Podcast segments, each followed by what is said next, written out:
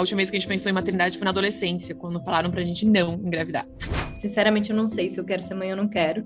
E eu já tenho 33 anos, né? Entender que a minha reserva ovariana, ela, ela tava abaixo da média, né? Das, das pessoas da minha idade me fez dar uma pensada, assim. Confrontar esse tema, mesmo não sabendo que você ia, ia querer ser mãe um dia, é, te deu, no mínimo, a opção de ser, né? A gente é muito julgada e criticada pela sociedade, é, pelas nossas famílias, por conhecidos, até empregadores, quando a gente não sabe ou não quer ser mãe, né? É como se fosse um imperativo biológico, você não é uma pessoa completa se você não é mãe, mas ao mesmo tempo, é, essa sociedade não oferece suporte para as mães. A gente vive num mundo que é muito hostil à maternidade.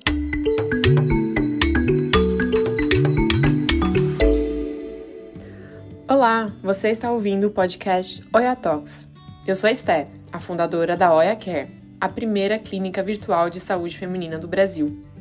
A Oia nasceu com o objetivo de aproximar as pessoas dos seus corpos, promovendo conhecimento, cuidado e autonomia. Nós reimaginamos a relação das pessoas com a sua saúde por meio de um atendimento digital, acessível e sem preconceitos. E é sobre isso que vamos falar aqui, a cada episódio Bem-vindas!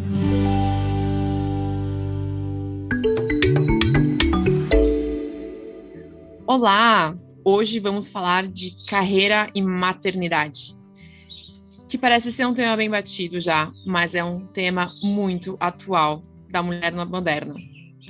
A mulher moderna parece ter um dilema: carreira ou filhos? As mulheres estão buscando se dedicar cada vez mais às suas carreiras. E as empresas, por outro lado, estão buscando diversidade de gênero, o que significa muitas vezes mais mulheres no ambiente de trabalho.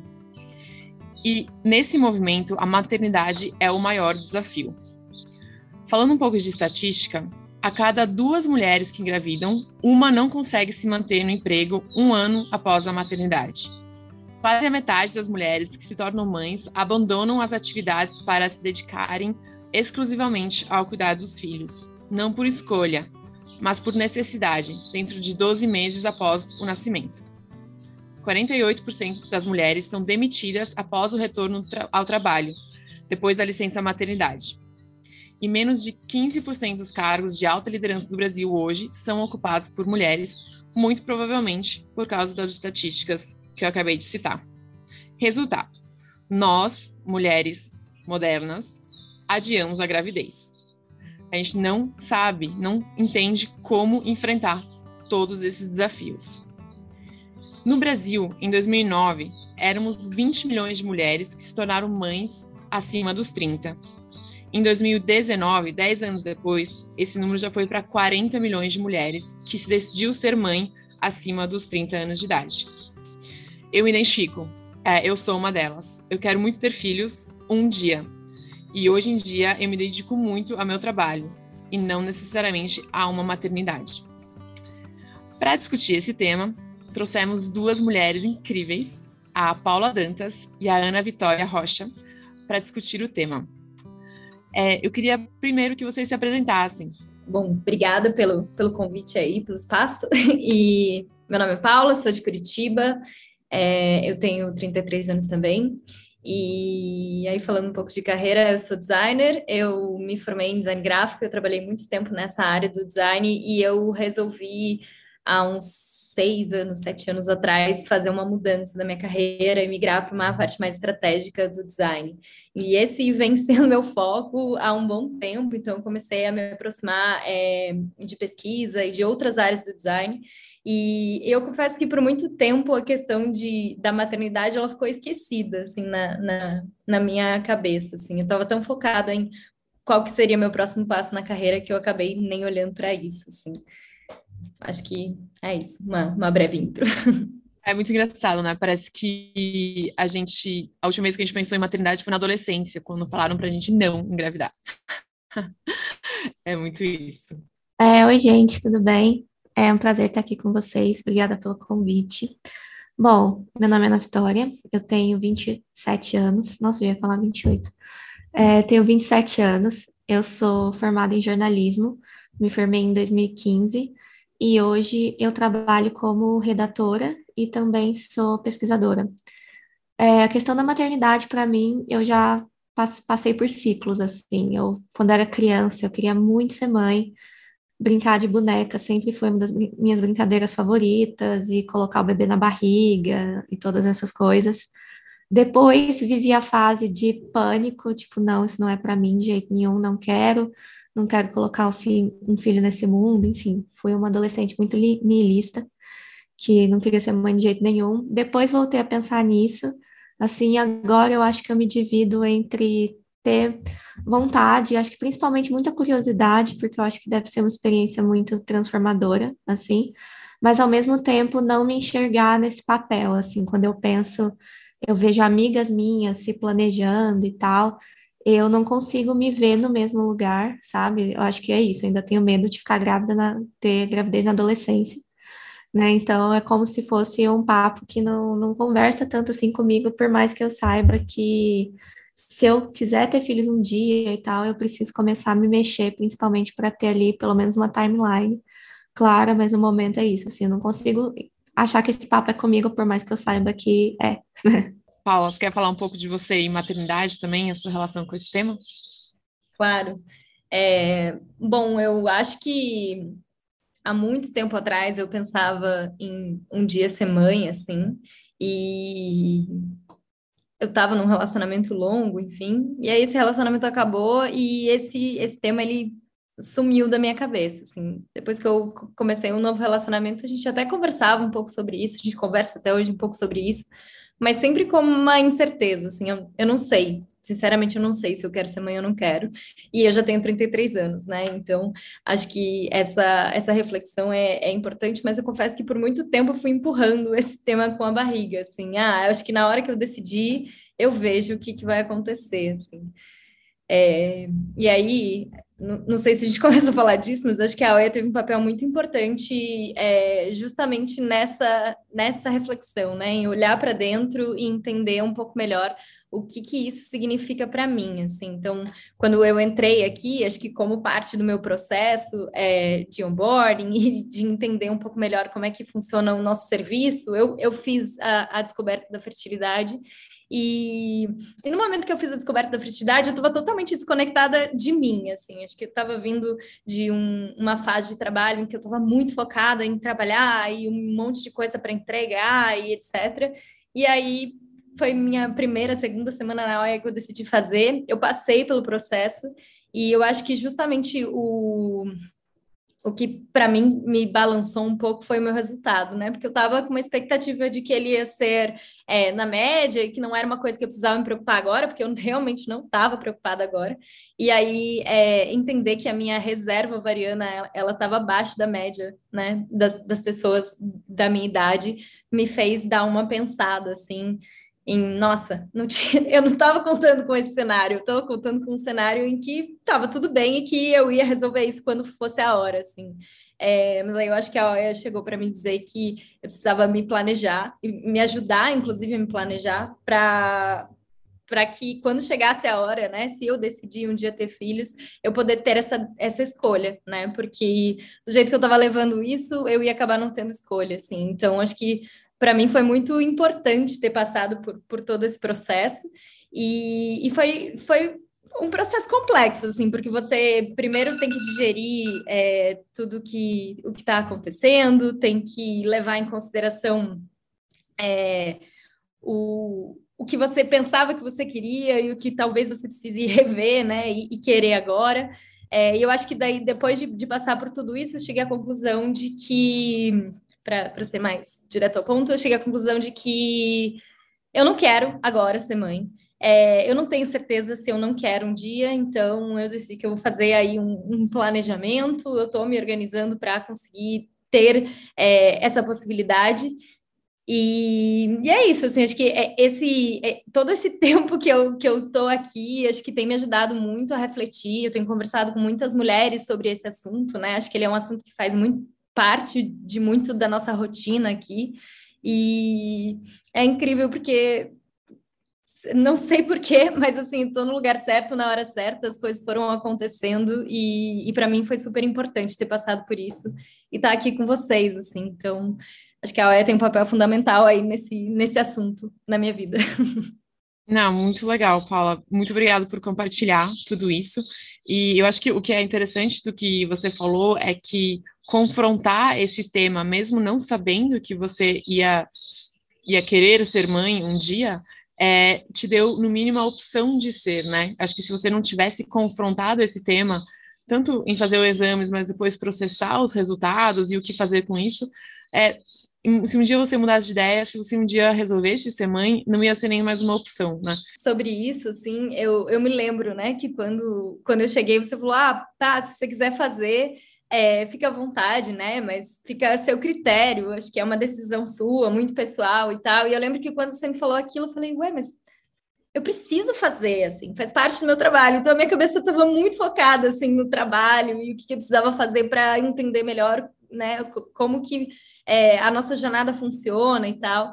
E aí, na hora que eu fiz, assim, que caiu uma ficha de tipo, calma, eu não tinha parado para pensar que isso é uma questão pessoal, assim. E aí eu fui, fui digerindo aquilo e acho que é exatamente o que você falou, assim, eu, eu sinto que eu me dei uma chance que eu não estava me dando, assim, né, de olhar para algo que eu estava fingindo que não estava ali, mas mas estava, né? não saber se quer ser mãe é um tabu hoje em dia, né? É quase assim, hoje eu vejo que é, a sociedade, entre aspas, condena menos outros, outras questões que já consideramos tabu no passado, por exemplo, é, ter AIDS, ou ser, ser bissexual, ser homossexual, coisas que a sociedade já criticou no passado. Hoje em dia essas questões são muito mais geridas no, no, no ambiente comum, é, mas não saber se quer ser mãe ou não querer ser mãe não está é um tabu completo e assim a gente é muito julgada e criticada pela sociedade, é, pelas nossas famílias, por conhecidos, até empregadores, quando a gente não sabe ou não quer ser mãe, né? Acho que isso, isso é uma questão para se falar também, é importante falar.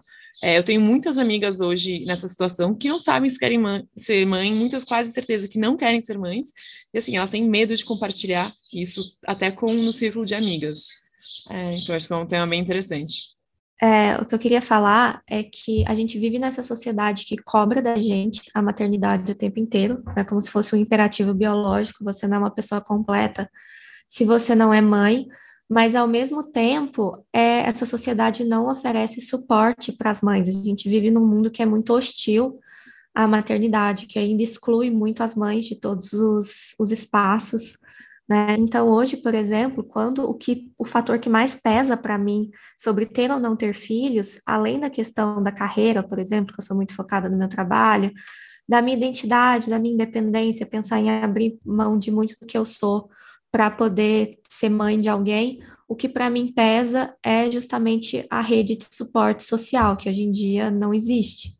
Né? Igual a gente estava falando, por exemplo, ah, uma licença maternidade você vai ter ali, acho que quando você é CLT, que hoje em dia é uma coisa cada vez mais rara, você vai ter ali os seus seis meses, mas a maioria das pessoas não tem esse direito, né? Você vai ter isso sozinha, porque os pais não têm esse direito para poder fazer parte de, de todo esse processo, sem falar de uma rede de segurança, né, que a gente tem, por exemplo, quem amamenta, suporte de creches e todo o resto. Então, quando eu paro para pensar em ter filhos ou não, eu acho que se não tivesse esse peso, para mim seria uma decisão muito mais fácil de ser tomada. Eu acho que eu pensaria, eu consigo lidar com isso, sei lá, faço terapia, mas para a gente aqui que está num recorte muito privilegiado, que consegue parar para pensar em fazer essa escolha, né, que não é todo mundo também que consegue, eu acho que a gente tem que pensar também em como que a estrutura não favorece a maternidade, apesar de valorizar ter filhos.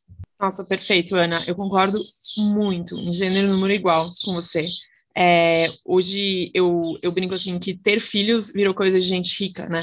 Porque, cara, quem, quem não tem muito dinheiro sobrando para pagar por ajuda, não tem ajuda. E assim, eu não sei porque eu não tenho filhos, mas eu imagino que seja muito difícil ter filhos sem ajuda. Você tem que conseguir se organizar em casa, organizar a sua alimentação, a sua saúde mental, social e corporal, né? A sua alimentação, por exemplo, o seu exercício físico, é, a sua vida em sociedade. E além disso, trabalhar e cuidar de uma criança não deve ser nada trivial. Então, concordo muito com você, Ana. A gente está está vivendo como geração é, esse dilema, esse paradoxo, onde a gente tem muita liberdade, é, a gente tem muita oportunidade de carreira. Acho que como uma geração isso aconteceu muito, principalmente para pessoas que não são homens brancos. Acho que está acontecendo cada vez mais é, e muitas vezes pela primeira vez. Ao mesmo tempo, é, não existe o suporte social que antes era, enfim, do ambiente da família, o ambiente familiar, ele não acompanhou, né? Então, ter filhos não, não é uma questão trivial. Acho que uma outra coisa que você é, mencionou antes, né, que eu concordo muito também, é que faltam referências, né? A gente não tem muita referência de uma geração acima ou duas de mulheres próximas a nós é, que conseguiram equalizar a, a, questão de carreira em maternidade ou família. É, existem então alguns exemplos assim, mas um pouco mais abstratos, coisas de mulheres impossíveis. Né? Assim, exemplos próximos não não tem tantos. Então, eu tenho como referência a minha mãe. Minha mãe sempre foi uma mãe que trabalhou fora e sempre trabalhou muito. E é curioso que hoje em dia eu morro de remorso. Eu sei que eu era criança, não tinha como saber, né? Mas eu sentia muita falta da minha mãe, assim, por exemplo, ah, festinha de escola, minha mãe nunca podia ir, né? Porque ela sempre estava trabalhando. E, ah, aquelas coisas, tipo, ah, aula aberta do balé, minha mãe também não podia ir todas essas coisas. Minha mãe viajava muito a trabalho, né? E ela sempre conta que a minha mãe é bióloga. E aí, quando eu era pequena, eu falava que eu queria ser bióloga para poder ir para Belo Horizonte, porque minha mãe é muito para Belo Horizonte. Então, eu fazia essa associação e tal. E hoje eu paro para pensar, primeiro, é, minha mãe trabalhava muito, mas também tinha, por exemplo, a figura da minha avó, né, que, que, era quem cuidava de mim. Então, minha avó me buscava na escola, minha avó ficava comigo até a hora que minha mãe saía do trabalho, era uma pessoa que minha mãe confiava, né, e foi, eu tenho uma relação incrível com a minha avó até hoje, eu sei que foi um puta privilégio poder ter vivido isso também, mas eu fico pensando que é uma coisa muito rara, né, eu acho que as avós ali, a gente tem uma rede de apoio familiar que ajuda muito, mas hoje em dia é cada vez mais raro, a gente mora longe dos nossos pais, né, nem sempre eles vão ter a disponibilidade que a minha avó já era aposentada. Eu fico pensando, se eu tivesse filho hoje, minha mãe não é aposentada, minha mãe tem a vida dela, não podia ficar ali o dia inteiro cuidando de, de uma criança. E tem isso, mas ao mesmo tempo eu paro para pensar, gente, a festinha da escola tava ali, tipo, um dia de semana, duas horas da tarde, sabe? Para quem que quem que é essa mãe que a escola quer, quer receber? E eu lembro que na época eu ficava muito chateada, eu não entendia isso, então eu culpava minha mãe eu lembro que eu falava que ela não tinha cara de mãe. E hoje em dia eu morro de remorso, e ela também, eu sei que foi uma coisa que foi muito forte para ela. E que hoje, para mim, isso é incrível, porque eu cresci, eu também não quero ter essa cara de mãe, né? E tal, eu quero ser uma mãe igual minha mãe foi, uma pessoa superativa, que trabalhava e tinha uma vida muito rica fora da maternidade. Mas quanto mais eu entro no mercado de trabalho, quanto mais eu entendo, porque é isso, eu também custa dar conta de mim, né? Tipo, a minha mãe fez mestrado, eu tinha oito anos de idade, e trabalhando oito horas por dia, fazendo mestrado, e hoje em dia eu faço mestrado e trabalho, e eu fico assim, isso porque eu fui bolsista os primeiros dois anos. E hoje é isso, sabe? Tem dia que eu fico, ai meu Deus, eu não consigo fazer uma comida para mim e tal. E, eu, e minha mãe tinha uma criança pequena para dar conta e escrever e tudo e tal. Então a gente tem essa referência e eu acho curioso como que mudou a forma como eu via essa relação, sabe? Tá, quero ser uma mãe igual a minha mãe, mas ao mesmo tempo não sei como é que ela conseguiu, e eu acho que o mundo foi muito duro com ela, inclusive eu mesma. Nossa, é muito legal você falar isso, porque os meus pais são separados desde que eu era muito pequena, eu tinha 11 anos, e a minha mãe também era uma mãe que trabalhava fora, assim.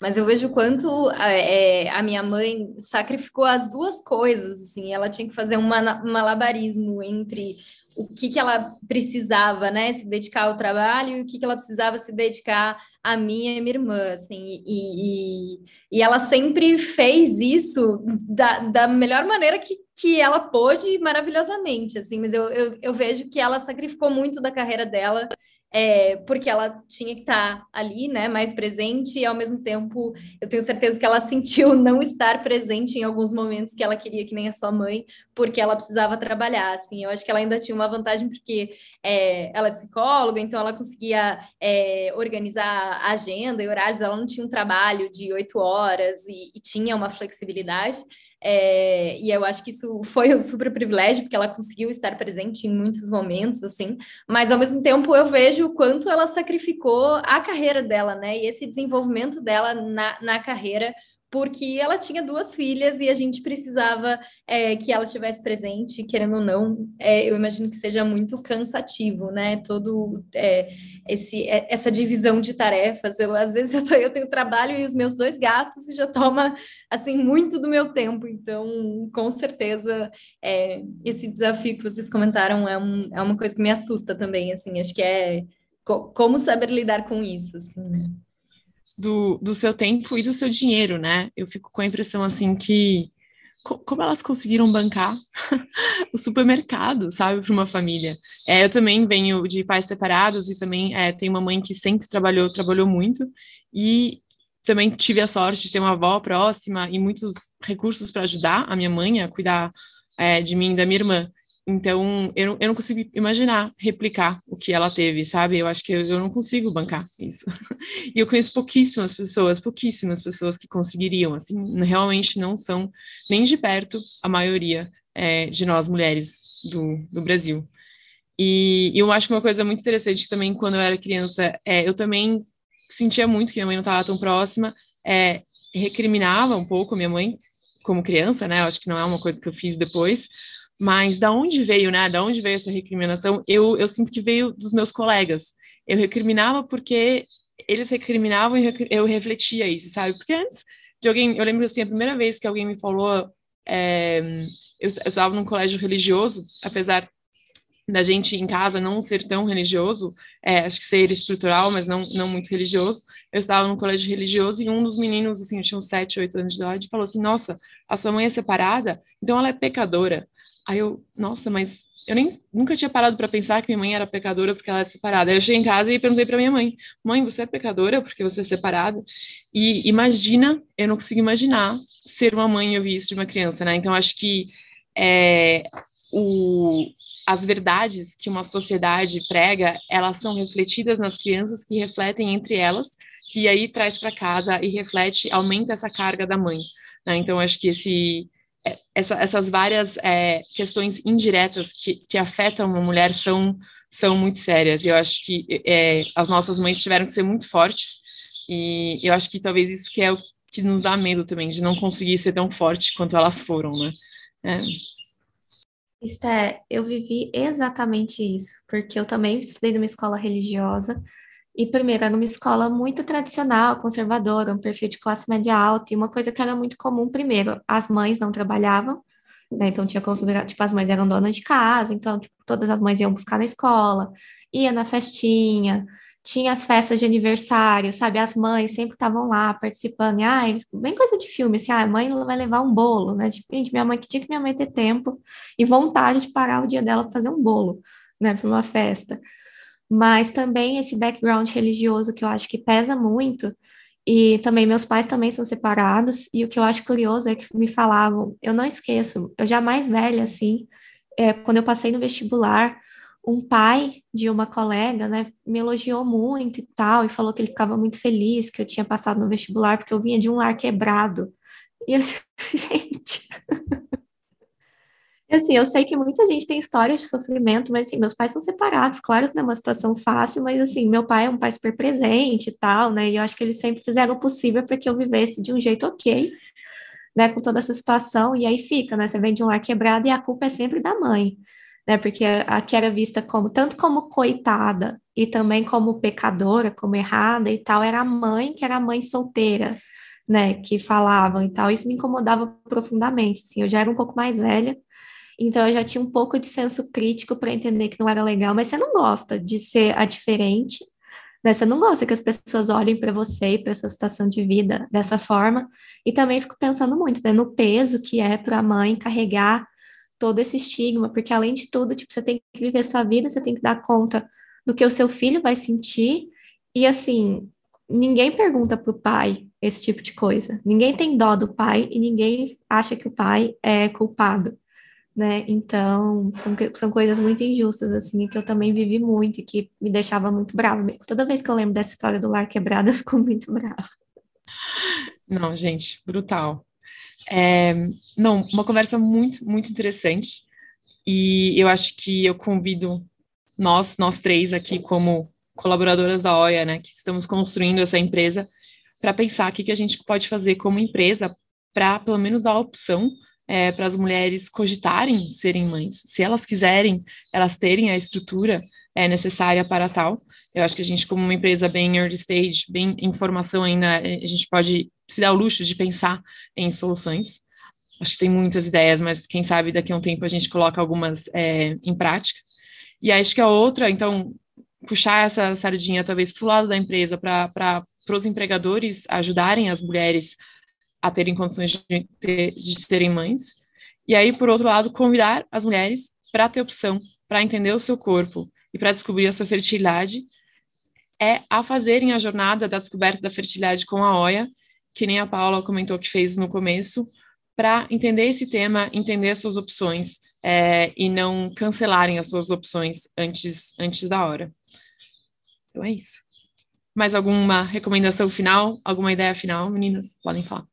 Não, eu acho que eu só ia falar que é muito importante a gente falar sobre isso, né? Porque é, acho que a gente está falando de três histórias muito parecidas aí, né? Da gente cresceu e aí a gente descobre é, que no fim das contas a gente sempre sentiu que a gente estava sozinha e no fim a gente não tá. E às vezes é, é extremamente importante ter essas conversas é, com, com bastante frequência, assim, né? Porque até essa decisão da maternidade, não maternidade, eu, eu, eu vejo que sempre teve uma divisão entre as minhas amigas, assim, das que sempre souberam que querem ser mãe e das que não falam sobre isso, assim, não é nem das que não querem ou não sabem, assim, mas é, é muito não falam sobre isso. E, e, eu sinto que tinha muita relação com, ah, não, eu tô focada na minha carreira, então eu nem, eu nem tenho o direito de pensar nesse assunto, assim, e eu, e eu me sentia assim, é, eu me sentia assim por muito tempo, né, então eu acho que conversar, se questionar é, é extremamente importante, né, e acho que é, o que a gente puder fazer para ajudar ajudar aqui na OIA, né? Trazendo essas reflexões com a descoberta